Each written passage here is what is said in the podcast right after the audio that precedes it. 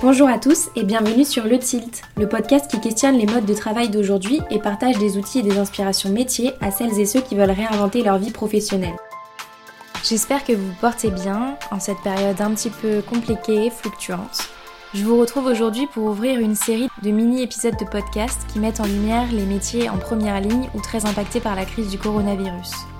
Pour commencer, je reçois aujourd'hui Virginie Bacon, une infirmière qui travaille à l'hôpital en service de gériatrie aiguë dédié aux patients atteints du coronavirus. En ce moment, nous entendons parler tous les jours de nos héros du quotidien. Je me suis donc penchée sur la définition de héros, et c'est vrai que celle du Larousse a bien fait écho chez moi. Héros, héroïne, nom commun, personne qui se distingue par sa bravoure. Le courage, l'abnégation et la volonté de faire sa part pour améliorer la situation c'est ce que j'ai ressenti chez Virginie en l'interviewant.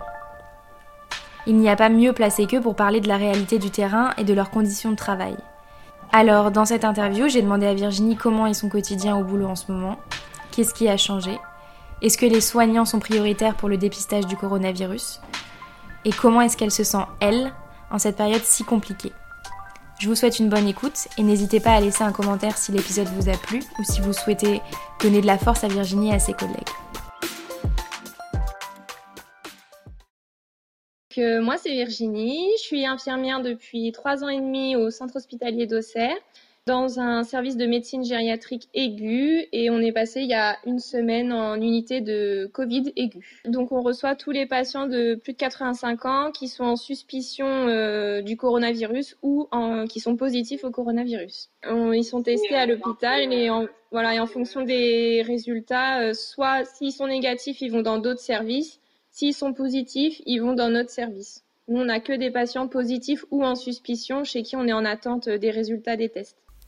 Et du coup, est-ce que vous avez beaucoup de cas dans ton service? On en a une vingtaine en ce moment. Après, euh, bon, c'est un peu fluctuant en fonction des jours. Il y en a, il y en a plus. Après, euh, si les résultats sont négatifs, euh, on va faire des entrées derrière, etc. Mais on en a une vingtaine là en ce moment. Qu'est-ce que le coronavirus a changé dans ton quotidien au travail et dans votre manière de travailler?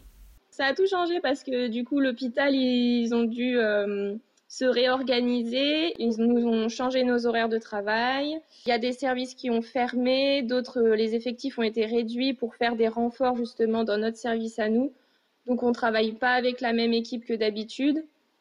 Donc du coup, on se connaît pas. Euh, voilà, faut qu'on apprenne à se connaître. Faut qu'on a, on n'a pas du tout la même manière aussi de de travailler. Donc déjà, euh, socialement, c'est un peu dur. Plus euh, le boulot, bah du coup, faut s'adapter aux nouvelles réglementations, à tout protocole, quoi. Donc euh, ouais, ça change beaucoup. Surtout bah les horaires de travail. Du coup, on est passé en 12 heures au lieu d'être en 7h45. Donc moi, j'alterne. Je fais, je peux faire des jours, des nuits. Là, je suis sur une quinzaine de nuits. Après, je vais passer une semaine de jours. Après, je vais retourner de nuit. Enfin voilà, on fait, on fait les deux horaires. Euh, on n'a pas trop le choix, quoi. D'accord. Et du coup, au niveau des soins euh, que tu apportes aux patients, est-ce que ça change quelque chose? Bah après, moi, je suis pas tout ce qui est en réa ou euh, en unité de soins intensifs, donc j'ai pas les patients intubés, ventilés, enfin voilà, les gros cas graves, moi je les ai pas. Moi, j'ai juste les personnes âgées qui ont de la fièvre, qui toussent, voilà. Donc après, c'est quand même lourd parce que les patients sont âgés, fragiles et polypathologiques, mais après, voilà, je fais pas des gros soins invasifs, quoi. Donc il n'y a plus aucune visite aux personnes âgées en ce moment, c'est ça? Ah non, bah là, l'hôpital, il est fermé.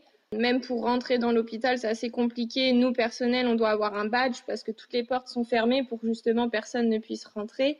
Et il n'y a aucune visite bah, depuis déjà euh, mi-mars. Euh, il n'y a aucune visite, euh, personne ne rentre, personne ne sort voilà. Et nous, dans notre service, en plus, euh, vu qu'on est en, on côtoie les patients positifs, il faut, on a une tenue particulière, il faut qu'on se douche en sortant du service avant de rentrer chez nous, tout un protocole. On n'a pas le droit d'aller au self, on a le droit encore un peu de sortir fumer, mais bon, c'est réglementé. Tu peux pas faire ce que tu veux, quoi. À l'hôpital, tu peux pas te balader dans tout l'hôpital, vu que nous, on est en service euh, où il y a le coronavirus, on peut pas se permettre d'aller euh, voir tes collègues dans un autre service, ça, non. Est-ce que vous attendez une vague dans les prochaines semaines, dans les semaines à venir? Je pense que euh, on est dans la vague, clairement, parce que la réa est pleine, euh, l'unité de soins intensifs aussi. Il y a aussi la pneumo, ils ont une unité Covid, donc euh, voilà. Il y a aussi la Chire qui avait fermé. Ils ont ouvert exprès des lits pour le, le Covid. Il y a nous. Je pense qu'on est dans un bon pic là. du moins, j'espère et que ça va réduire un petit peu. Donc toi, tu es infirmière et ton copain est infirmier aussi. Comment est-ce que cette crise impacte votre vie perso? Ça nous change pas trop parce qu'on n'a pas les mêmes horaires du coup, donc on se voit rarement. Voilà, on est en rythme inversé et euh, lui par contre il n'a pas du tout de cas. C'est ça aussi à l'hôpital. Il y a des services qui ont des cas, des services qui n'ont pas de cas justement. Et lui il est dans un service où il n'y a pas de cas de coronavirus. Il s'occupe euh, voilà de médecine euh, normale quoi, comme comme dans la vie de tous les jours quoi. Et pour lui ça change rien. Je rebondis sur les protections que tu as évoquées tout à l'heure. On a beaucoup entendu parler ces dernières semaines du manque de masques, de gel hydroalcoolique, de gants, etc. Est-ce que vous, euh, dans ton hôpital, vous en avez assez? Comment est-ce que l'hôpital euh, gère cela? Ben, La direction, elle essaie de faire au mieux en vrai. Euh, je pense que voilà, après ils sont en manque de moyens forcément. Hein. c'est comme, euh, je pense que c'est pareil partout. On est bien protégé, faut le dire aussi. Euh, après, on essaye d'être économe hein, sur notre sur notre matériel. On va pas rentrer dans les chambres une dizaine de fois par jour. on essaye de prioriser les soins et puis faire regrouper énormément les soins pour rentrer le moins possible dans les chambres et aussi utiliser le moins possible de de matériel. Après, en unité où je suis là où il y a le coronavirus on a ce qu'il faut, hein. on a la Charlotte, les masques, les gants, les blouses, les surblouses et tout le bazar. Hein. Franchement, euh, voilà, je pense que ils, font ce qu'ils peuvent aussi. Hein, euh. Est-ce que, en tant que soignant, vous avez accès aux tests de dépistage du coronavirus en priorité? Est-ce qu'il faut le demander? Comment ça se passe? Si tu as des symptômes, euh, donc fièvre, tout, courbature, etc., si tu as pas mal de symptômes, oui, te dépistent. Par contre, si tu n'as aucun symptôme, euh, non, il te dépiste pas. Donc moi, j'ai eu aucun symptôme, euh, donc j'ai pas du tout été dépistée. Si vraiment tu as des symptômes, euh, ça par contre, oui, tout de suite, il te dépiste parce que bah du coup, tu es soignant, donc tu es quand même proche des patients et du coup, bah, si tu es positif, tu peux le refiler facilement. Je me rends compte que je sais même pas comment est pratiqué le test et avec quoi. Ça ressemble à quoi? Comment est-ce que c'est fait? C'est un espèce de grand coton-tige que tu mets, que tu enfonces dans le nez vraiment assez loin, et puis euh, pour prélever en fait euh, le, mucus. Voilà, et après c'est envoyé en laboratoire et ils analysent. Et du coup, est-ce que toi, tu as des collègues dans ton service ou dans ton hôpital qui ont été testés positifs? Ouais, ouais, j'ai. Bah, on est 26 à peu près dans toute l'équipe soignante, même plus. Peut-être une trentaine, on va dire il y en a plus de la moitié, enfin vraiment une grosse bonne moitié qui ont été euh, qui ont été touchés, du coup qui ont été mis en arrêt.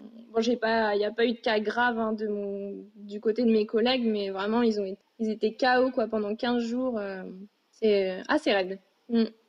D'accord. Bon et du coup j'ai une dernière question pour toi, c'est comment est-ce que tu te sens? Comment va le moral?